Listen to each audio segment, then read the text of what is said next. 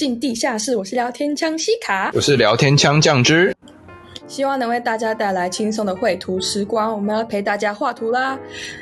经过上一次的书单投票统计，呃。投票结果是性别与设计是一票，然后台湾漫游录是四票，所以今天我们这期的节目就是要来聊聊台湾漫游录这本书。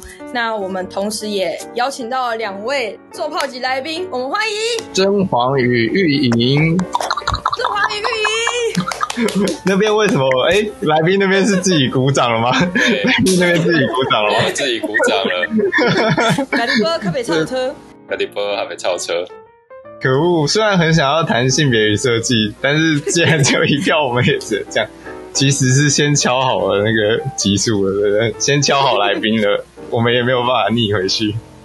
OK OK，那我们就呃从最一开始，我们因为这本书我们由由玉影推荐给我们啊，那、嗯啊、我们就想说，哎、欸，玉颖也是台中人，然后这本书也蛮常叙述。台中的部蛮多叙述台中的部分，然后会，大家也很想要了解说，为什么玉影会想要推荐我们这本书，让我看的非常的过瘾。然后另外就是，如果还没有看过书的朋友啊，朋友或者是同学或者是同事们，老板，对，枪手老板，我忘记了。枪手老板呢，还没有看过这本书啊，还想有想要看这本书的话，就不建议听这一集，因为我们这一集会讨论非常多书本的内容，甚至连创作都会一并讨论。就看完呃，看完再来听，就是看完再来听。那么玉颖，你为什么会推荐我们看这本书呢？哎、欸，其实我一开始是就是是信你介绍我看这本书的。我先讲为什么。这本书值得看，好了。嗯，其实它是整本书是用食物，台湾的很在地的食物，其实是很代表台湾文化的一部分。嗯，那这本书其实是蛮大一部分，几乎可以说是全部是在呈现日本文化和台湾文化的落差，以及知识阶级和本土文化的理解的落差，造成无意识中的歧视吧。嗯嗯嗯嗯，对。所以还有一些。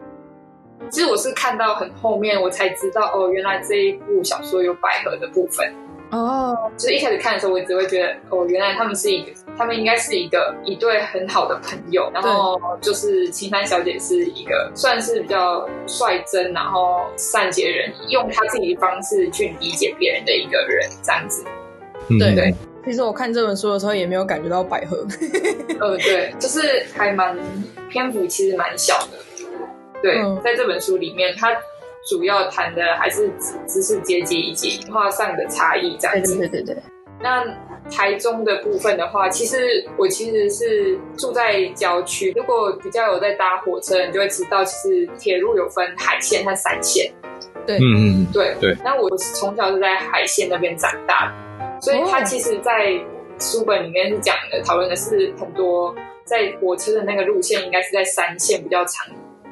讨论得到，对，所以对我来讲，那一区是，即便是我很常去台东市，可那一区的对我来讲是陌生的，就是我不会有那种小时候的对于那边的街区的印象，因为我的生活区域不在那边。可是也有可能，就是即便我生活的区域在那边，我对那边的印象也只会停留在车水马龙吧。嗯，了解。感觉这个又呼应到我们之前的集数了。就是之前讲到，哎、欸，我们念完设计之后，就会开始对自己的故乡有一点好奇，这样，对对对，偷夜配一下自己的集数，对，偷偷哎哎，有兴趣要回去听，就是交换生那一集哈，然后还有另外一个是启文的呃浪子 solo 有那一集，这样，对，就这样，对，嗯，那或许玉影之后也可以。或者呃，带着这一本书，然后去找找看，还有没有什么那个 吃的可以去串看看。好，或者是哎、欸，沿着那个街景，其实我会特别想要去沿着他们的街景走啊。那虽然他们是写到饮食，不知道你们对他们就是书里面说在讨论饮食文化的部分呢、啊？我会觉得它比较像是一个额外的叙述，我反而更投入在故事里面，反而。对那个饮食文化反而没有那么有共鸣。不知道是不是因为我见识比较少？我自己我自己对吃的蛮多共鸣的。你对吃的蛮多共鸣，是因为台南比较多东西？没有没有没有，我跟你讲，书里面写台南写超少的，好像只有两三篇而已吧。反而是他在台南那里，就是讲了很多那个台南女中那两位女生的事情。哦，这倒是。啊、那、嗯、那玉莹或是或是甄黄，你们在看这本书的时候，对于他们撰写饮食文化的部分，有没有有没有特别的呃共鸣吗？或者是有讲到你们小时候？嗯。虽然两者差距有点大，你们小时候曾经吃过零食之类的，可以跟我们语谈一下。毕竟要谈这个，在更之后是有一点硬的题目，我们先聊一些比较软性的。呃，好，呃，其实印象比较深刻的大概是米台木那一集，因为杨双子的书，其实我先前都已经。绝大部分都读过了，所以约略知道他对于创作的一些想法。所以在读他的书的时候，它里面的用字，尤其是几乎是每一个字都已经是认真考证过。所以，比如说米台木，它其实是如果写汉字的话，它是写米筛木，也就是说，B 台吧，其实。他也很仔细的把那个呃制作的过程写下，他就是米浆，然后台鬼体这样子的那种用语，可是那个词并不是直接用闽南话来音译。随便找个汉字去兜，而是去找到闽南话里面的一些词、动词，对，跟汉字的关系。它以前其实就是这样子在用这些词汇，只不过经过非常长的时间，我们忘记了闽南语其实在以前的环境里面仍然是会用汉字来书写闽南语的。嗯嗯嗯，对，只是呃，可能比较没办法，因为用语的关系，用那么多的电制、电池这一类的。所以，呃，像我在读他的小说的时候，当然那些标题就会很清楚的直接意识到，哦，他的用字其实是相当精准的，这是第一件事情。第二件事情的话，它其实可以视之为是一种传统台湾小吃的呃美食介绍，他会很仔细的说这些词，呃，这些这些美食是怎么制作出来的。哦，嗯，每一集、每一篇、每一个篇幅，他都会很清楚的讲这些怎么做。哦，对，这是一件事情。第二件事情，甚至是他甚至开始用解释给不同文化的人，台湾的美食怎么吃，以及甚至很多时候，其实外国人他甚至没有意识到这些食物可以怎么取用，所以他会甚至很仔细的，比如说吃瓜子那一张，嗯嗯、对，那一张他就。很仔细的告诉你，你舌头要怎么去使用，因为在其他的文化，他们甚至很可能连舌头怎么用都不一定会像台湾人在吃瓜子的时候这样子用这个舌头。他连这个细节，就是那个做那么多的吃瓜子的动作，而且是很仔细的去把它切割出来，就。那些过程其实是非常对我而言，就阅读上其实反而是一种非常赏心悦目的，因为它不是像小厨师那样子给你一片大海的冲过人的一个画面，而是很仔细的告诉你，哇，这些东西你这样子吃，然后你可能在你的感官的某一个地方会感受到什么，连这些细节它都很仔细的描绘出来了。嗯，所以呃，在这本小说当然也有如你们说的很硬的部分，可是在这同时，它其实也是一个非常吸引人的游记。嗯嗯嗯，对，这本书如果整本翻成英文的话，呃，我相信非常多外国人会开心的拿这本书，就是真的照着走，然后吃遍这些美食。就是另外一个旅游台湾的地图。是啊，它就是啊，它就是旅游台湾的地图啊，或者说 旅游台中的地图，照着它的吃法。没有，它也有那个啊，那个啊，火车的啊，铁轨的。啊嗯，是啊。对，吃到别的地方去，串联起来。而且刚刚默默的就提到我的绰号的由来，我的名称的由来，就那个小厨师。虽然老对老师没有提出来，你 你还是把它讲出来了。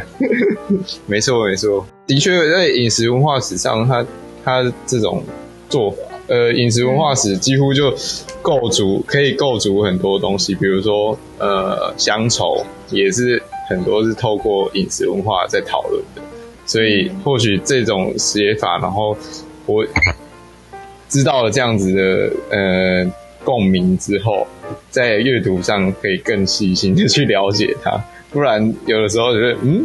这样子吃不是很正常吗？或者是哎、这个食物到底是什么？其实不会很清楚。所以这次听我们节目的人有赚到了。我自己我自己对于这本书在饮食这边比较惊讶是，就是他在说肉燥那里，嗯，本岛人肉燥跟内地人的生鱼片，也就等同于本岛人的长衫跟内地人的和服是污秽跟洁净的区别。我是看到这句才，就是原来肉燥也有这一段故事。你们读的时候没有发现百合没有那么百合？我有，我有。对，就这点我很好奇。坦白点讲，我觉得通篇都是百合。我觉得只要青山小姐一讲话就是臭百合。为什么？因为刚开始的时候他就、这个、这个算是轻松还是严肃的话题？欸、我自己觉得还好哎。我可以顺便 cue 玉颖，为什么你觉得百合的成分很少？我觉得就是它的界限没有很明显啊，就是可能像朋友也会这样讲话，可能在那个时代做这个事情就惊为天人哦。可是在这个时代就觉得这不就是朋友吗？玉影不会觉得说那个很像是，就是有点像那种大人哥，只是两个都是女生，然后大人哥一直以挚友朋友在包装自己的想要，就是更亲近的。的那个嘛，就是的那种感觉嘛，因为就有点像他一直在，他一直往前 push，但是他又用朋友的身份在在包装这个这个状况，oh. 然后同时也可以避免掉更多的社会带所带来的压力啦。因为的确，你说到时代是时代的确会让他们没有办法这么做，这也是我相信也是杨双子在考虑这样子撰写的。的原因之一，就是他没有办法讲的那么明，但是就可以看得出来说，哎、欸，他好像是在躲一些什么事情，那，但是他的行为就很特别的去亲近人家。这个，我我我的我的阅读上面会会这样觉得，所以我其实也是通天百合一票这样。哦，我讲一下我的想法，嗯，就是我会就是觉得没有那么多的。其中还有另外一个原因，是因为他如果只有对小钱是这样子的话，嗯、就是他只有他的个性上就大拉拉的个性，或是在包装上的个性，就只有对小钱的话，我可能就会这样觉得。可是他好像对美岛，或是对。其他人，对对对，他好像也有这样的表现，对对，就是他也是大拉拉的，然后也直接讲，就是直接讲，嗯，所以。就即便逾矩了，他还是讲这样子，所以有时候我也会觉得，是不是他的个性角色设定就是这样子？嗯，然后所以他对小钱这样子好像也没有太多的不合理，可是只是因为他中间一直反复的、反复的一直这样提，所以到中间后中后的时候就会觉得，呃，好像有一点这种感觉。嗯，我会是这样觉得。其实我觉得他不是个百合小说，我自己这么认为啦。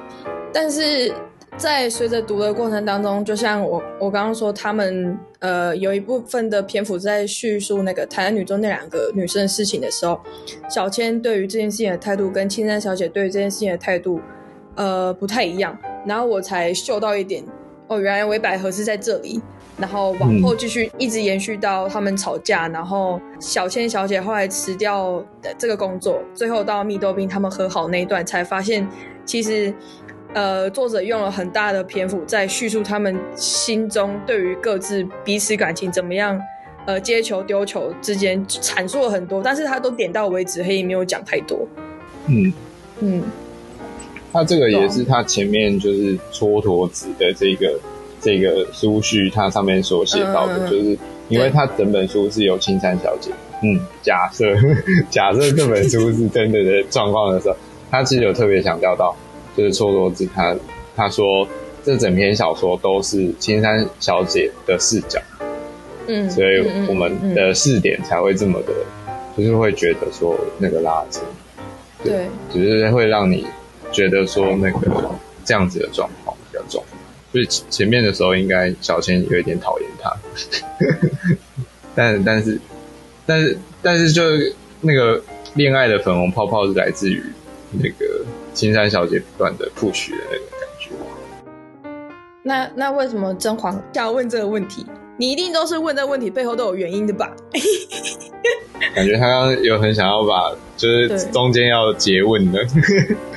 没有啊，就呃，其实只是好奇，就是呃，很多每个人读一篇小说所感受到不一样。刚刚在讨论，刚刚在谈的时候，有有两票说他其实没那么百合。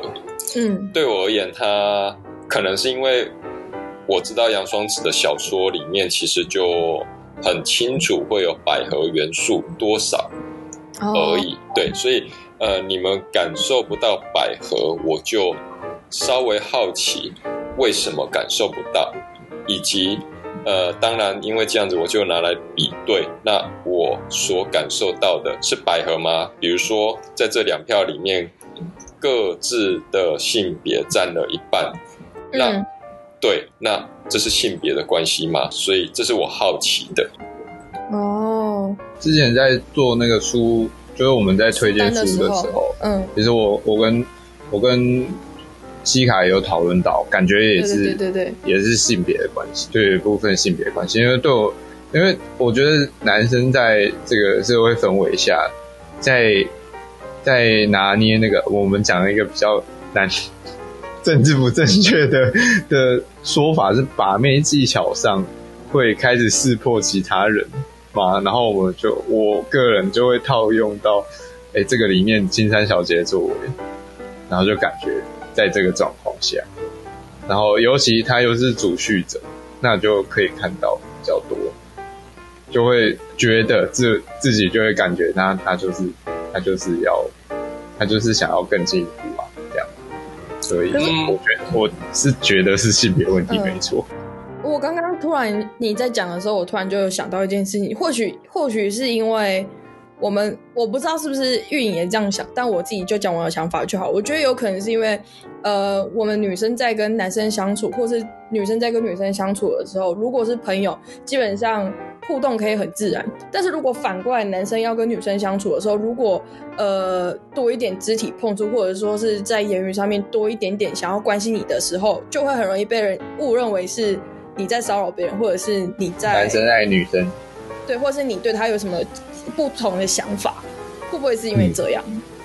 嗯、然后你们就比较敏感，是，吗？也是有可能，因为我的确身为男，生而为男性，有时候 会觉得很多事情要很。应该说，我不觉得青山小姐她要主动的去喜欢小千，而是在那个互动的过程当中，逐步的酝酿出那样子的情愫，而不是一开始就在。对，嗯。可是在这同时，反过来，其实蹉跎子里面也已经有讲，这同这整篇都是青山他的立场、他的看法、他的想法、他的感受。可是。呃，很多时候小说其实他要读的是作者没有写出来的那一个部分，那才是小说真正要谈。嗯，刚刚甄嬛讲的那个是在《孤独六讲》里面的其中一篇，里面他有讲到说《孤独六讲》。对，《孤独六讲》，我觉得很值得去看。嗯，他是蒋勋说的。蒋勋嘛，对，蒋勋说的。嗯，因为讲语言语言的孤独。在语言孤独的那一部分，他有说到，真正要听的就是要去看，因为人都会隐藏自己想讲的话，然后，呃，然后表达的时候也会因为各个场合、时间、地点不一样，所以讲出不一样的话，甚至是附和或应付的话。对，所以就是有可能他会因为要美化自己心里的那一块，所以写出这样的东西。哦，对，去阅读人家写这个小说背后的意思。不过，不过我好好奇，就是在我们刚刚的这个谈话里面，我们是在谈青山小姐写的小说呢，还是指杨双子作者写的小说呢？不，应该说，不论是青山小姐或者是杨双子他所写的，嗯、呃，比较重要的，即便是青山小姐她没写出来，假设我们以这本小说就是青山小姐她的个人的创作，或者是如果在这里的话，它其实就已经不算是小说，而是一种算是散文的记录。嗯，即便如此，它仍然是属于一种文学上的创作，只是它的写实成分会高一点点。即便如此，它背后仍然会有许多作者因为种种的考量而删除掉的讯息，比如说，呃，我们可能等一下就会谈到的。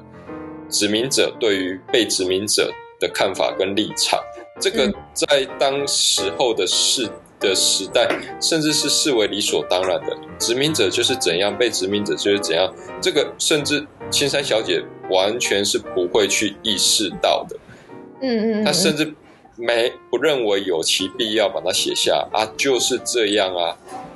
他们在那当下一定就是这么想，很可能甚至不会这么巨细靡遗的去把自己的情境写下，除非可能在某个关键的时刻，他清楚的意识到了自己是殖民者，嗯，以及他意识到了他跟。被殖民者之间巨大的在认知上面的鸿沟，他才有可能会把它写在假设这本书是青山小姐自己写的小呃小说或者是游记里的话，他才会把它写下来。否则他是会视为理所当然，他甚至都不会记录下来的。这是这是这才是我想说。当然，如果是从杨双子的立场，呃，假设这本书就是杨双子他的创作而言的话，仍然也是如此啊。对，仍然也是如此。这样的话，我们就可以看到更多的细节，嗯、而不会仅仅只看到呃青山小姐的殖民者的立场，而会更多看到很可能杨双子隐而未写的被殖民者，也就是台湾人如何看待殖民者，或者是说种种许多其他的细节，包含呃。西卡没有意识到，或者是玉影没有意识到的百合，呃，而可能因为我一直就是看着杨双子小姐的老师的百合创作，所以当然自然会在里面寻找一些百合上的蛛丝马迹。可是百合也不全然就只是很清楚的在第一页就直接明显的讲出“我爱你”这种话，而是它它是要。酝酿出来的，嗯，对，我的重点在于这些东西其实都是在阅读，呃，小说或者是我们称之为文本的时候，它其实可以有非常多的呃层次，可以在里面慢慢的去咀嚼、思索的。嗯嗯嗯嗯，那就我们就刚好谈到呃内地与本岛未接部分，我们从篇幅里面其实可以可。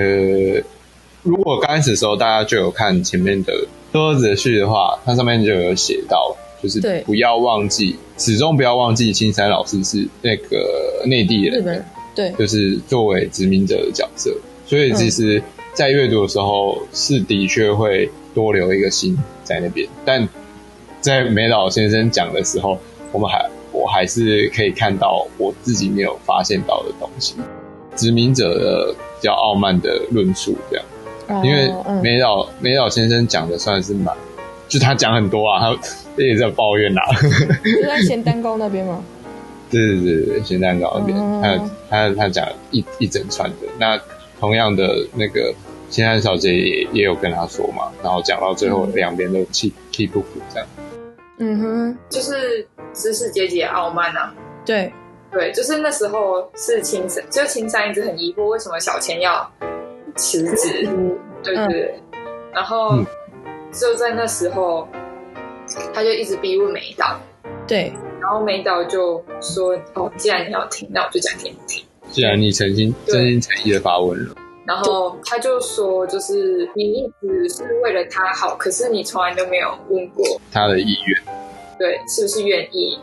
你是以自己的立场作为出发点，那他对。就是书的其中有一段，就是那一个篇章的其中有一段是说，自以为是的善意就是最难拒绝的，嗯嗯嗯，也是最麻烦的善意。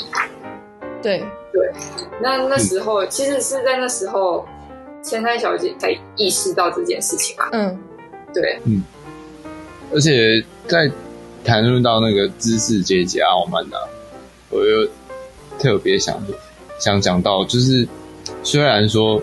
青山小姐是知识阶级，但是我们在阅读这一本书里面的时候，我们可以发现，其实小千她不能不算是知识阶级，所以在那个社会氛围下，或者说在殖民者的规则底下，青山小姐才算知识阶级。因为小千懂得再多，他可能还是会被说：“哎，你不觉得这样子？”也不错吗？就是他没有，他反而比较没有那么对对对多表达的表达的话语权比较没有那么大，对，话语权的话语霸权比较少。嗯，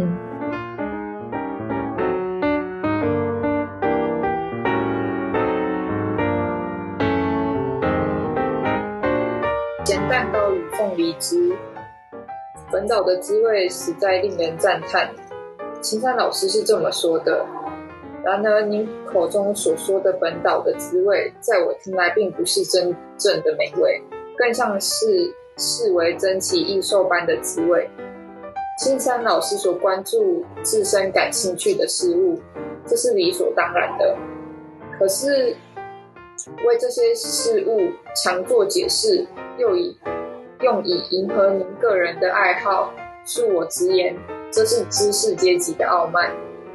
比如说，竹轮，本岛的渔获确实因为帝国引入技术而增加了，却也因此改变本岛的饮食风貌。这是本岛人会为之喜悦的事情吗？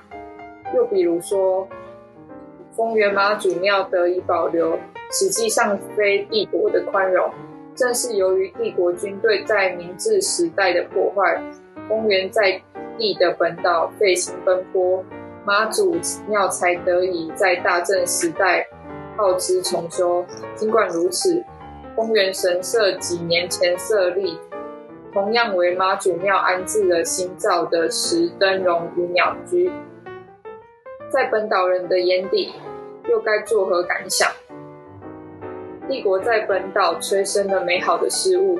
青山老师这番言论。不啻是侮辱本本岛与本岛人吗？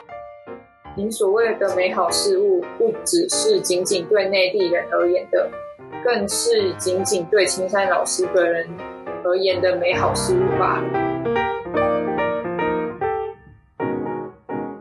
这一段是就是美美岛对青山老师所说的话。嗯，我在阅读这一段的时候，其实我是蛮震惊的。嗯，怎么说？就是连我自己有时候也会没有意识到这一件事情，就是可能我们自己以为的那种新奇，还有美好，或者是自己的幻想，然后去对于文化的尝试，可能在不自觉的情况下是冒犯到另外一个文化的。就比如说，可能我们去参观原住民的部落。然后我们就随手把相机拿出来拍照，可是其实对原住民或是对那里的文化，其实是一种冒犯。可是我们只是想要单纯的想要，只是去分享或是炫耀，哦，我们好像来到一个很厉害的地方之类的。嗯嗯嗯。那么其其实是在日常生活中，我们其实是会很不自觉的。去冒犯到其他人的文化，即便到现今这样子也是会，所以我其实是还蛮想要知道如何避免这件事情的。嗯，呃，这是我看完这一段的时候会想尝试去避免这件事情。像像是刚刚讲到原住民的东西的时候，我发现很多我们汉人呐、啊，嗯、很多的闽南人呐、啊，就。也是会说，哎、欸，这个东西感觉很好卖，然后一直一直跟人家原住民强调说，哎、欸，这个东西会卖哦，会卖。这个某种程度上也是一种，这确定是啊，就是一种很傲慢的行为。然后，呃，我我们在跟同学或者朋友聊天的时候，就会讲到说，哎、欸，现在在文文青商店卖的那种原住民的小物，有八十七趴的人都是汉人。才会把那些东西抓出来卖，嗯、这个也是、嗯、也算是流传在流传在呃朋友圈里面常讲的一些话。嗯、那这个很直接，就是就是我们最直接感同可以感同身受的冒犯嘛，在文化上。所以这篇小说里面那个闽南人被冒犯，就也是差不多的状况。那么在沟通上，或者是说在表达自己感受的过程中。比如说，我们看青山小姐，她基本上在赞叹啊，或者是说在表达的时候，有意无意的透露出，嗯，其实虽然日本很强硬，但是什么什么什么什么的时候，那一种冒犯就是就是很不自觉的。然后，尤其现代人又很喜欢讲说，哦，我讲话不是白目了，是讲话比较直，但是其实是真的冒犯到人家。那。呃，两位有没有想过要怎么在不冒犯到其他人的状况下，然后表达自己的感想，或者是其实就太有一点太难？就是像刚刚提到，呃，玉影念的那一段的后面，嗯、其实就紧接着青山老师有回他说，呃，我以为令生活变得便利与丰富的建设会受到人们的欢迎，然后，嗯，后面美岛先生就反驳他，他就说。比丰原妈祖庙更加历史悠久的台中妈祖庙，在大正初年的台中市区改正期间，百年古庙一夕之间遭到根除，换得秩序井然的交通便利的台中街道。如今台中妈祖庙不存在任何遗迹。曾华，你觉得这一段大家在阐述呃青山老师跟美岛先生互相的对话，还有他们之间呃不同阶层之间权力不对等关系在冲击的时候，你觉得这个论点有没有像之前你在世界建筑史里面提到的陈方明老师那本书，叫做《殖民地摩登现代性与台湾史观》里面有提到的？其中一篇是主点人的阶级立场这一边，你觉得有没有有没有很相似的感觉？对，呃，的确是，就是现代性，呃，或者是说在殖民者的时时代，它其实是把殖民跟现代化两者两者挂在一起。对，而现代性其实是出现在当某人明确的意识到这两者之间的矛盾之后。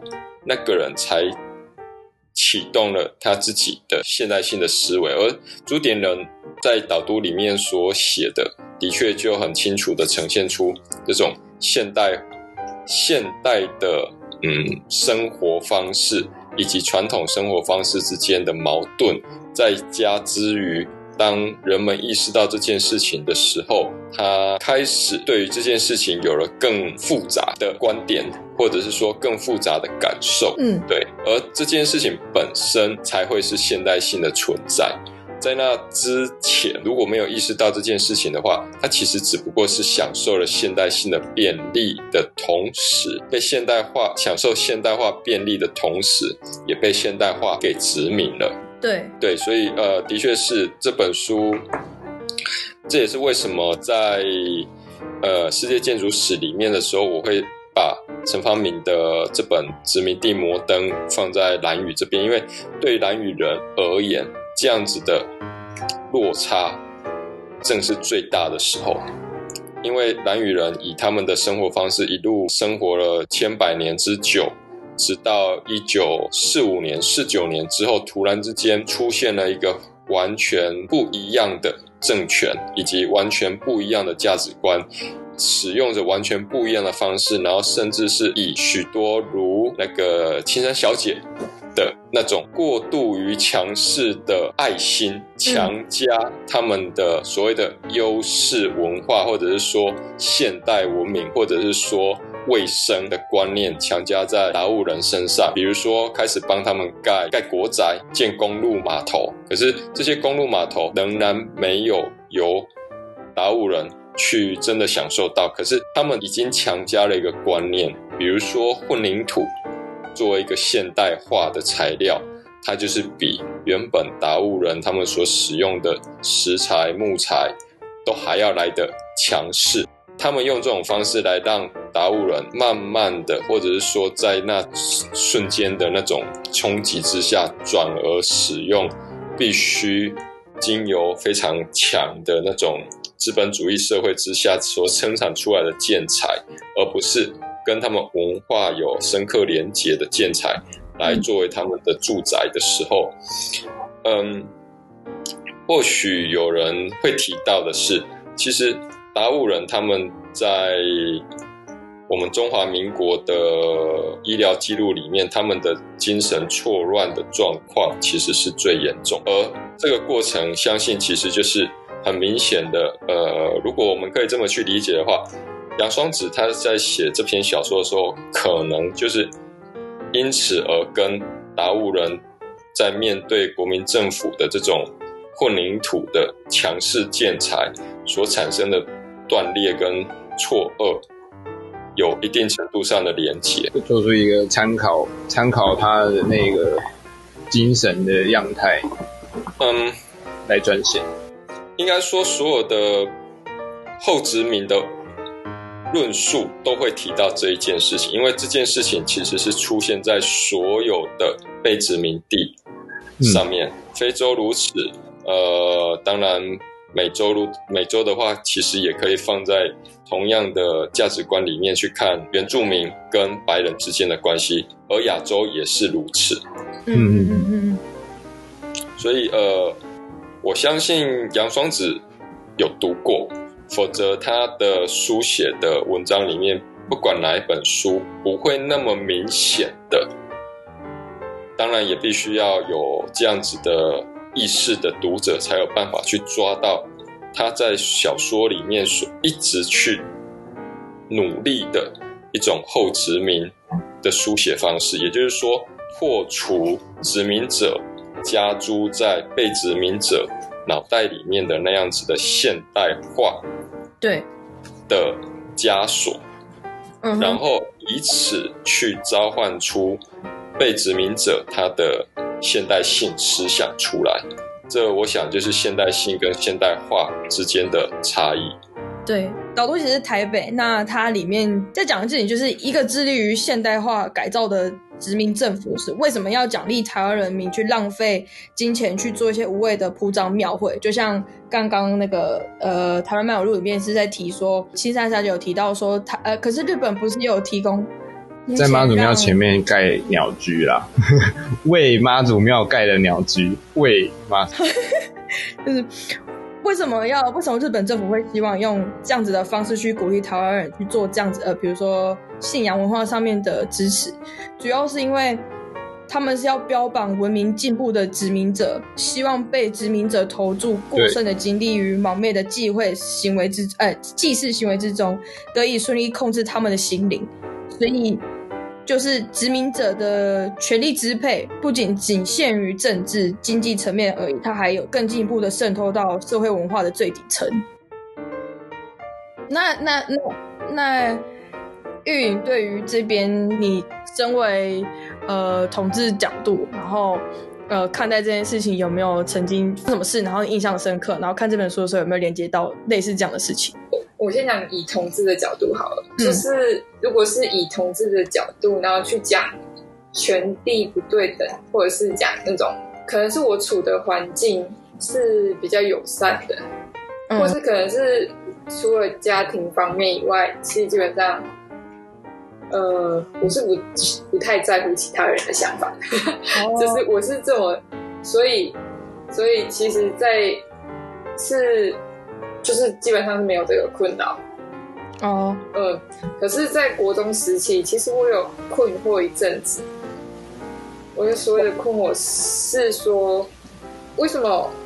就是可能国中的历史是教我们说，在什么时期他做了什么建设，嗯、然后他造成了什么影响。嗯，他可能就只有讲一个片段片段。嗯。那种什么铁轨什么时候建啊？谁建的？然后他也不会讲说，那就是不会像小说里面讲说其他人的心情如何，他不会讲说被殖民者心情如何，他有可能讲说压榨、被压榨，然后就几个几个形容词就带过。嗯，可是我在国中的时候会困惑说，他们有带给我们进步啊？我其实是会疑惑说，为什么他们带给我们进步，可是我们却是没有办法接受，而且也是就是感到是不快乐的这件事情。嗯嗯嗯，对。所以其实我后来是有意识到，就是就是，就算是以善意为出发点，就是也不是不可以当做是侵略别人文化的一个理由和借口。那个，嗯，那个不是，那个不是理由，那就只是单纯的你以高傲的姿态来侵略别人的文化，就这样而已。嗯嗯呃，所以其实。其实是有这本书，其实是有回答到我在国中时读历史的疑惑。嗯，可以理解你的意思。因为因因为小的时候在当学生的时候，学习东西的角度就是，哎，这些东西就对我来说现在很，对啊，就生活啊，就我已经这已经是我生活的一部分，但。如果你们很落后，我那个时候给你为什么不好？那这本书会的的回答其实就相当相当的明确。那同时这一段，呃，同时这一段论述，它其实也也也讲到，也也往往回谈到了那个应该要先去了解对方，只要很仔细的了解对方，才可以避免掉去冒犯别人的的这套。这个这个感觉现在变成要很谨慎了，不能再用什么呃，我讲话很直，呃，我不是白目这种来搪塞，对。可是我刚刚在听玉颖在讲，他说在国中的时候十七读呃历史这一部分的时候，我突然联想到，就是之前正华在上课的时候有讲，有稍微的抱怨一句话，就是说你们只你们其实只要仔细去看。当时候的照片，日本人的构图里面几乎都是拍那些树、那些山，然后它背后的意思并不是呃这个景多漂亮，而是它那些对他们来讲都是钱。那真黄，我这样理解算是对的吧？对，我那时候的确是这么说的，没错。对我只是突然想到这件事情，很细耶。没有啊，就是为什么你记那么清楚，我自己都忘掉了。我我也没有记那么清楚，我们不在课堂上吗？还有一个资讯量也很多的书，原住民的那个杂物杂物小朋友忘记叫什么了。潘若米恩之死。对对对对对对对。然后就是你也有叫我们在上课之前要把那本书看完，然后要。上课的时候要回答问题。然后你那时候问我说，就读完书这本这本书之后。印象最深刻的事情是什么？然后我回答是在那个时期了。原住民如果想要赚到钱，或是要有自己的一份工作的话，其实是必须要把自己的名字改成汉化的中文名字，不能使用他们原住民的名字。然后这件事情在那时候的我对我来说是非常冲击的一件事情。嗯，对。我我不想要扯太多，但是就有点联想到呃那个他们那个电影里面，女生在那个时期没办法有自己的工作，必须要以丈夫为天。然后如果你嫁了一个好的老公，等于是你得到一个很好的工作。嗯，没错。对。呃，提到名字这件事情，其实直到现在，其实即便我们有舒米恩，即便我们有。阿妹现在叫阿密特，即便我们现在有阿炮，这些人给了我们非常丰富的原住民的歌声，以及因此我们开始接触了原住民的文化。可是，其实，在日常生活里面，仍然有非常多的人会非常的介意不是汉化名字的名字，比如说，有人就会问你的名字为什么那么长？难道不能就直接用三个字就好了吗？这一类的话听起来好像很中性，可是其实已经代表了他并不是非常在乎在这个岛屿上的另外一个文化，他们的传统是什么，而仅仅只在乎自己的文化传统，并认为大家如果是台湾人的话，就必须要用这种方式来理解彼此的文化。的这样子的态度，其实直到现今仍然是存在着的。嗯嗯嗯嗯，我补充一下可以吗？好，玉莹要补充，就是呃，我觉得连地名都有这种问题。在就是在原住民可能他们称呼自己的地名给汉人的时候，其实是会因为语言或是什么方式不同。所以汉汉人其实是没有办法理解的，所以他们为了像，呃，我之前去实习的地方，它其实叫伊大少，可是它原本其实不是伊达少，伊达是我们汉语的我，对，就是应该说原少族的意思，支撑我们的意思，我们的少族，他是为了要介绍。把自己介绍给汉人认识，哦，逼不得已把那个地名叫伊达少，哦，对，所以它其实是有，不管是在地名或是名字，其实是有这一层的含义。嗯，嗯，这个很直接的也会反映在找工作上，或者是对找工作上应该就很多这种哦。然后还有一个是，这个比较像是英语霸权，就是。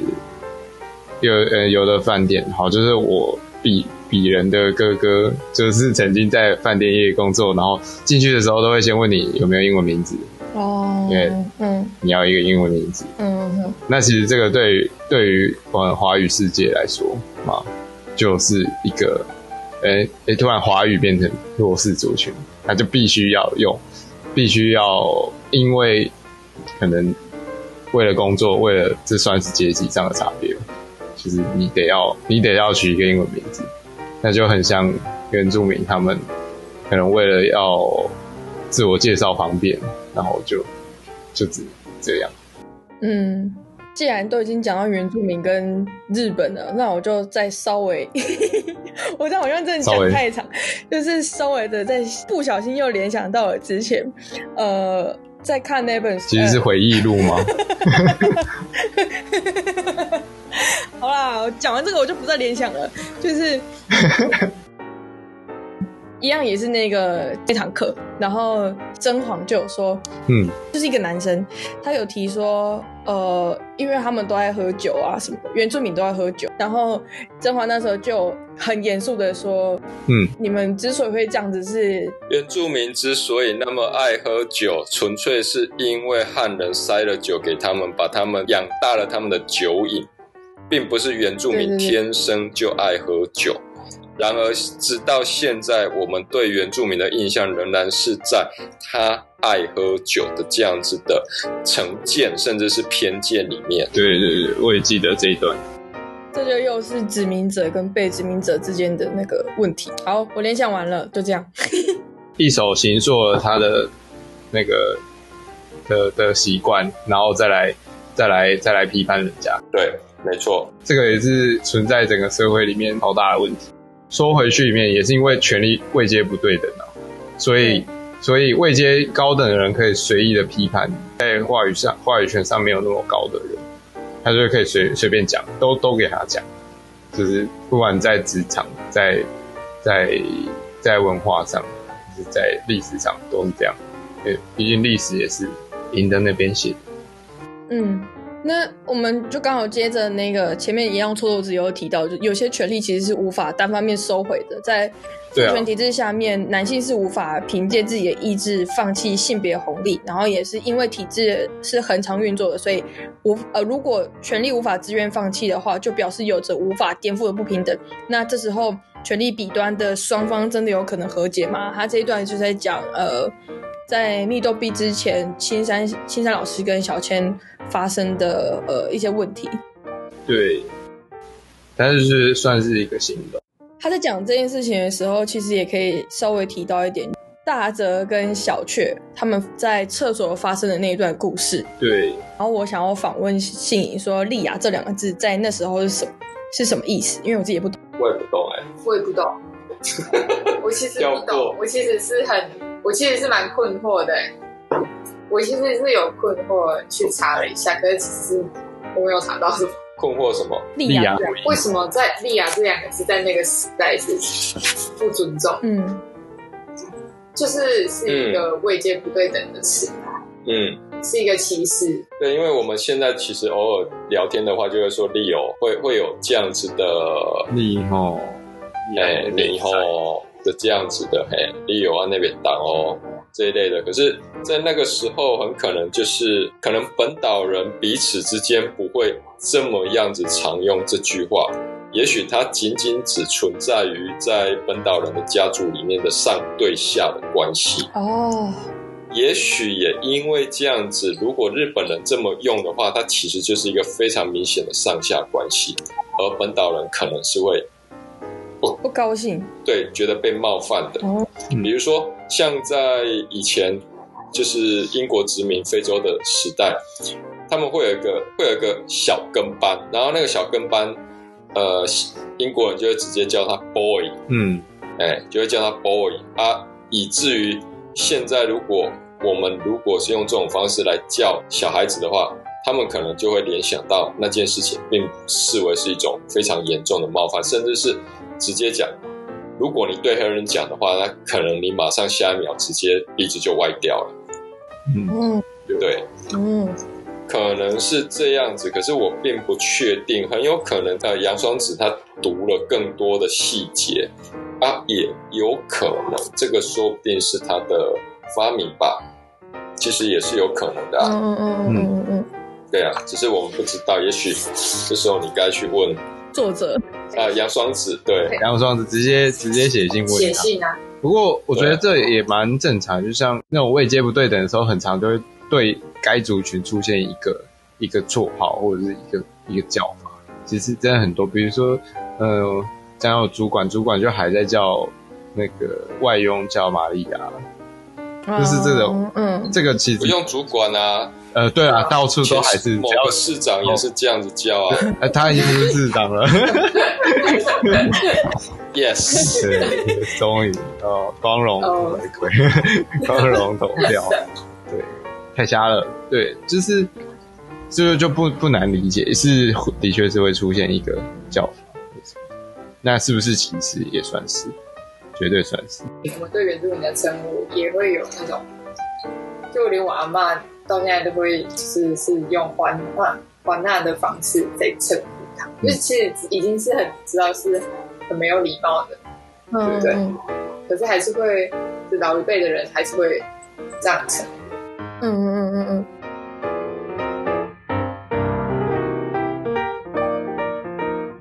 就我想问玉莹一个问题，就其实大泽同学跟小雀同学之间发生的一些互动，就跟青山小姐跟小千是一样的事情，但是呃，我不太懂的是，呃，九重阁掉到他的身上的时候，大泽把它剥掉，然后呃，这样子的解读却是保护的，或者说是。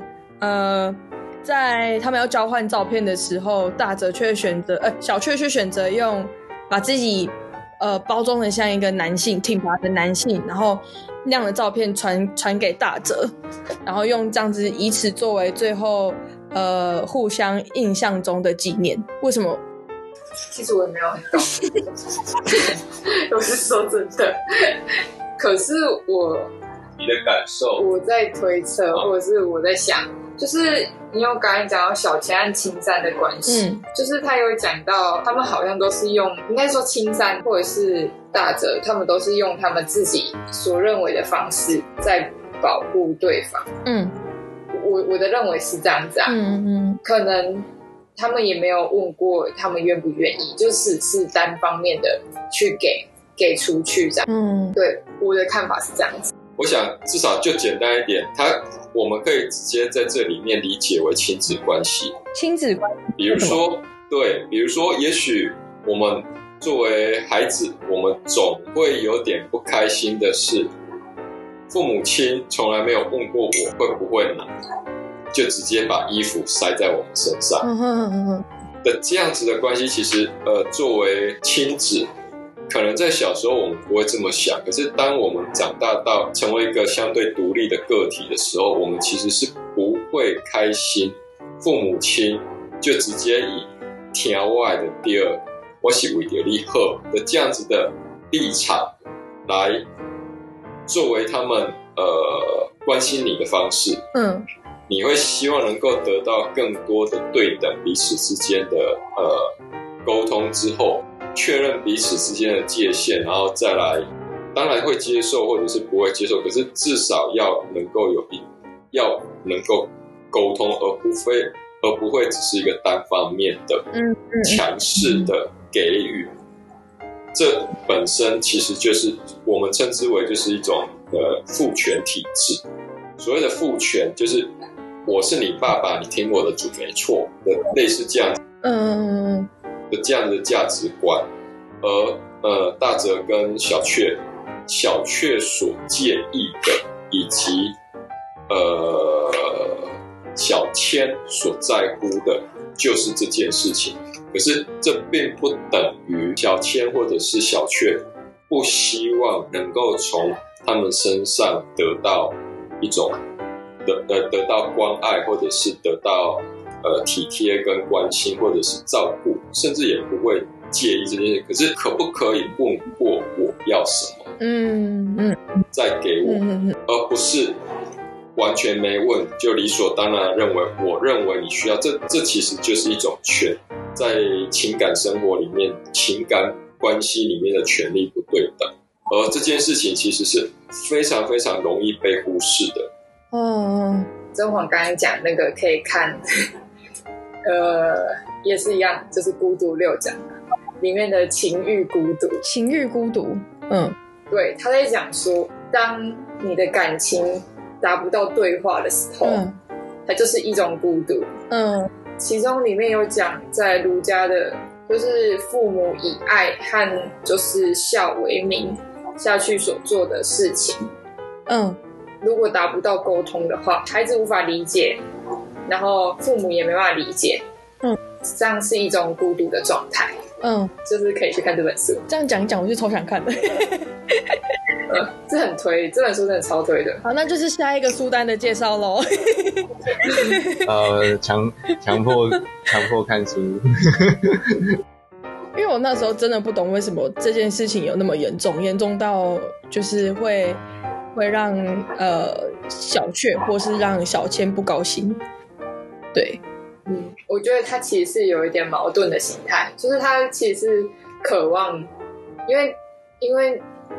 呃，那个小千后面不是也有说，他其实是对青山是有意思的，也不是完全没有。对，嗯，如果以恋人的方式的话，他其实是会难受的，因为他位阶是不对的。嗯，在位阶不对等的情况下，他其实是渴望他有关爱，可是他每一次的关爱都是让对方，就是让小千是受伤的，所以他其实是会有一个，我觉得他会有一个矛盾的心理，就是，嗯，我接受的话是。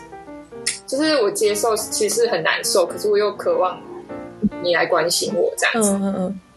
对，所以他到最后，其实他其实是蛮纵容青山的，就是对对，就是在无理取闹，然后打一打，对，就是什么天哪，到底，然后到最后百合的，对，就是到最后，到最后，就是真的是受不了了，他觉得没有办法了，他才。提出请辞，嗯，嗯，可是他他也是回来履行承诺，然后带带那个青山去吃林家的那个。菜不会不会。对。对对对，所以其实是看得出来，就是他其实也是喜欢他，只是对于他的就是被喜欢的人歧视，不自觉的歧视这件事情，其实很难过的，对，其实是难受的，嗯，对，没错。啊，菜不会疼的，菜不会疼的。他就前面、嗯、前面全部都吃完剩下的菜，然后包包在一起。对，对啊，他也有在两百二十五页的时候有写过，就是问题的症结并不是喜欢或讨厌和服，然而无法解释清楚，因为尽管你是温柔又敏锐的好人，也存在着你自身无法察觉的盲点，只是这样罢了。嗯，这就是我说的，时代会有时代的盲点。嗯。而我们仅能尽可能的在这个时代里面去理解，至少至少在我们这块土地上的许许多多的不同种人，不管是文化上，或者是价值观上，或者是呃社会社会观上面的差异，如此我们才比较不容易去讲出切欢，或者是你的名字为什么一定要这么长，或者是你难道就不能感恩一点吗？这一类的话。嗯嗯嗯嗯嗯。虽然整本书到最后几乎是明着在讲阶级不对等的殖民者与非呃被殖民者之间的问题，嗯，这样，但是我觉得这个当中其实有一个呃算是藏在这个里面，就是我们可以发现，呃，不管是内地还是本岛的位阶，那在社会上面都存在着一个男性对女性的位阶，那他们同时都在受到这个。社会氛围底下，然后要做出他们的抉择，或者是甚至是不能做抉择啊。嗯，那他们两个都没有办法逃出世俗看待女性被定义好的未来。嗯，啊，虽然在小说里面青山小姐好像有逃过了，但是她一样在前面论述的时候得要面对家里的碎念。嗯，那我不知道两呃来宾在看这个这些段落的时候有没有想法？因为或许在没有位阶的的状态下，如果说呃这个社会里面没有对他们两呃这身为女性有这样子的期待的话，会不会其实有位阶，他们也还是可以相处还不错，或者是甚至可以发展出诶真正的朝着百合方向前前进，即便有位阶的差距，不知道两位怎么想？我觉得。还是有一定上的困难，因为如果要避开，就是就是你刚才讲的，如果要避开说，如果不一定要，就像现在这样好了，就是如果好像独立的女性也是是可以的，不生小孩或者是怎么样子，好像是一个合理的状态。可是可是，我觉得在在那个时代，对于女性的角色的定位。就是蛮难在一起的，我不知道怎么讲。就是我是去觉得，呃，不过他问的是如果没有呢？嗯，如果没有，就是如果没有，如果如果日本人，呃，作为日本人的青山小姐没有日本的社会加诸在青山小姐身上关于女性的期待，以及作为台湾人的呃小千，她同样没有。身为台湾人，和台湾的社会加注在他身上的期待的话，那这两个人有办法没有这样子的限制而在一起吗？有可能，可是也有可能会分开。我觉得会先在一起，然后再分开。可是看看青山小姐意识到那件事情的时候多久？有点像。嗯，我也觉得。可能他要克服的就不是这个，可能克服的是文化不同的相处，就是不是在这个层面上的事情。嗯，对。那有可能是生活习惯、饮食，嗯、就是另一个层面的事情。对，就算没有性别，仍然有时代上的限制啊。嗯、就算没有时代上的限制，他们本身就很清楚存在着一个呃文化上的。那是不是？那其实不是文化，它不是文化，它是阶级。殖民者跟被殖民者彼此之间的差异，那个鸿沟是非常巨大的。青山他就是殖民者，也因为他是殖民者，他甚至没有意识到，从头到尾，几乎直到最后一刻，他才真的意识到，他作为一个殖民者是如何的看待被殖民者的。而作为一个被殖民者，小千他从头到尾都很清楚意识到殖民者他的这样子的态度。可是，在这同时，他其实，嗯，如果不是在最前头，至少在中间段的时候，他就已经非常的至少欣赏吧，或者是说，至少会期望能够得到这位呃青山的关爱或者是关怀。而这就是令他感到痛苦的地方。嗯，对，这就是所谓时代上的限制，至少是阶级上的。嗯，如果你要讨论刚刚你提的那个问题的话，我觉得找有一本书叫《盐的代价》，就是因为爱你。嗯、它电影翻拍叫《因为爱你》，嗯、然后它里面是是完全就是百合，然后可是他就就是在他没有就是阶级这个问题，可是他有他是在拍一九六零年代美国那时候女同志所遇到的问题，他他比较类似这样子，他他其实是在讨论女性在那个时候所遇到的问题。对，Carol，可能如果你要讨论这个问题，我觉得会放在那边会比较好。嗯嗯，对，就是因为他不会没有没有那个殖民的问题的话。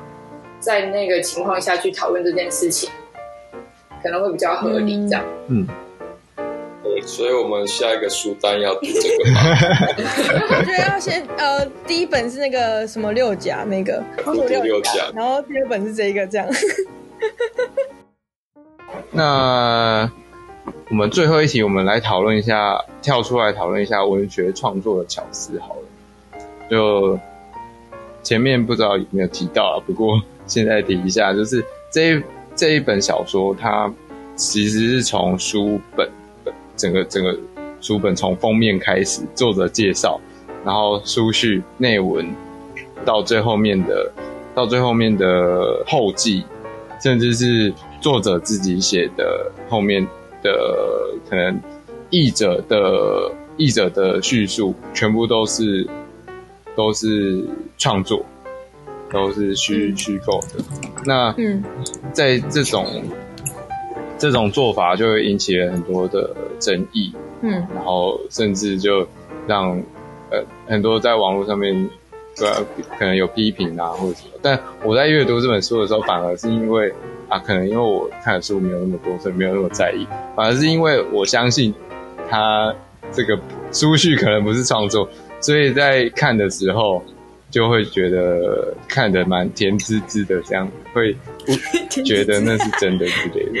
然后到后面为什么甜滋滋？对，就是就看到看到小千后面他写那个，哎，他也喜欢金，他其实也喜欢金山小姐的时候，哎，就会真的是觉得嗯很棒。但但最后知道通篇是虚构了的时候，其实也觉得还好。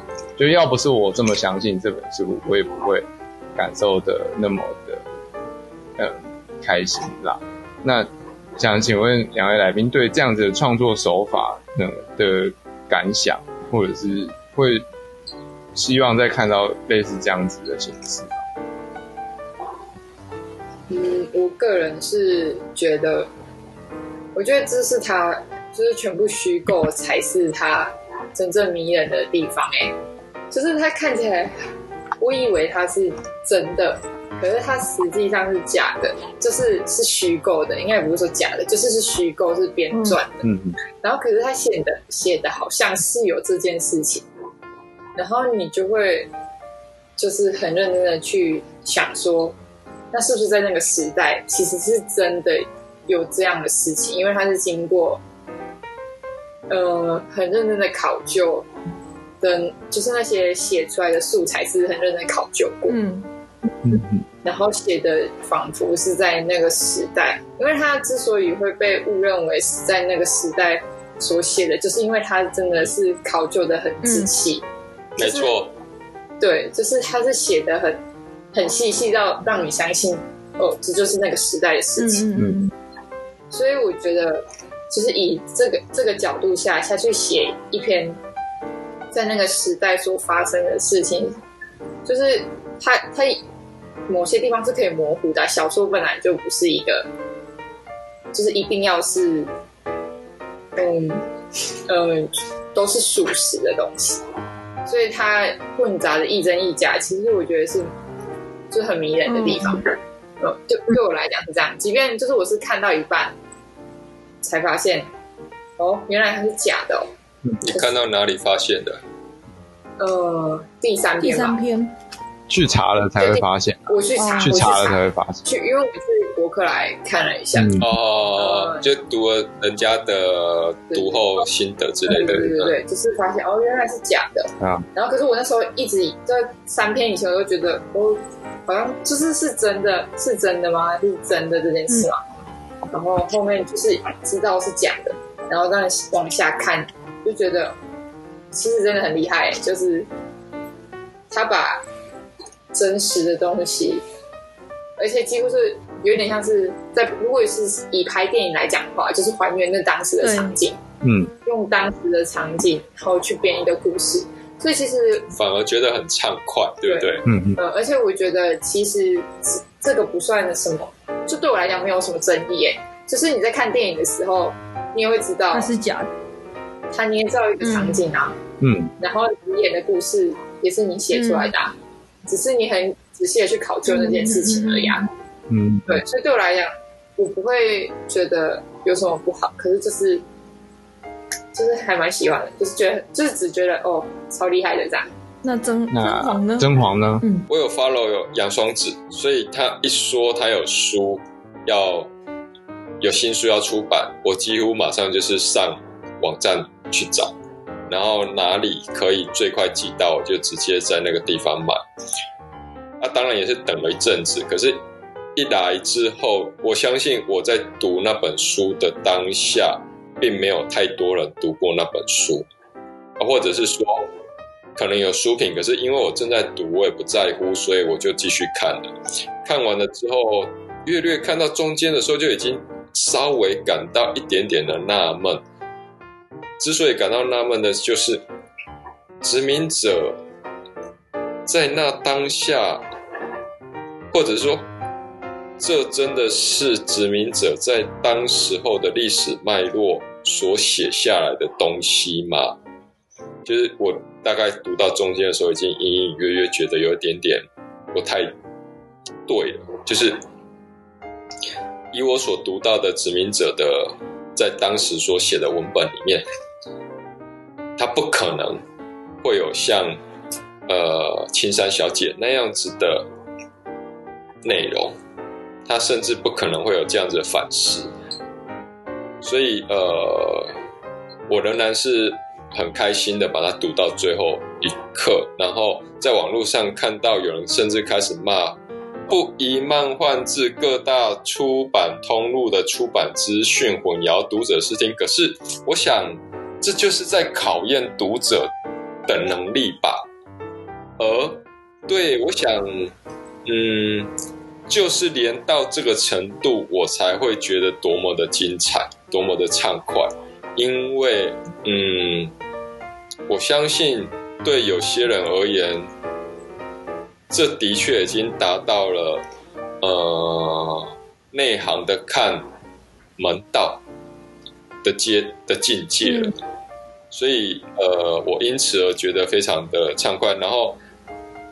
我也不需要读过书评，我大概约略瞄一下，我就完全理解这些东西。然后，当然我也就以更全完全不同的立场，以及证实我在阅读的时候所有的一些疑惑的那种心态来重新理解这一本书。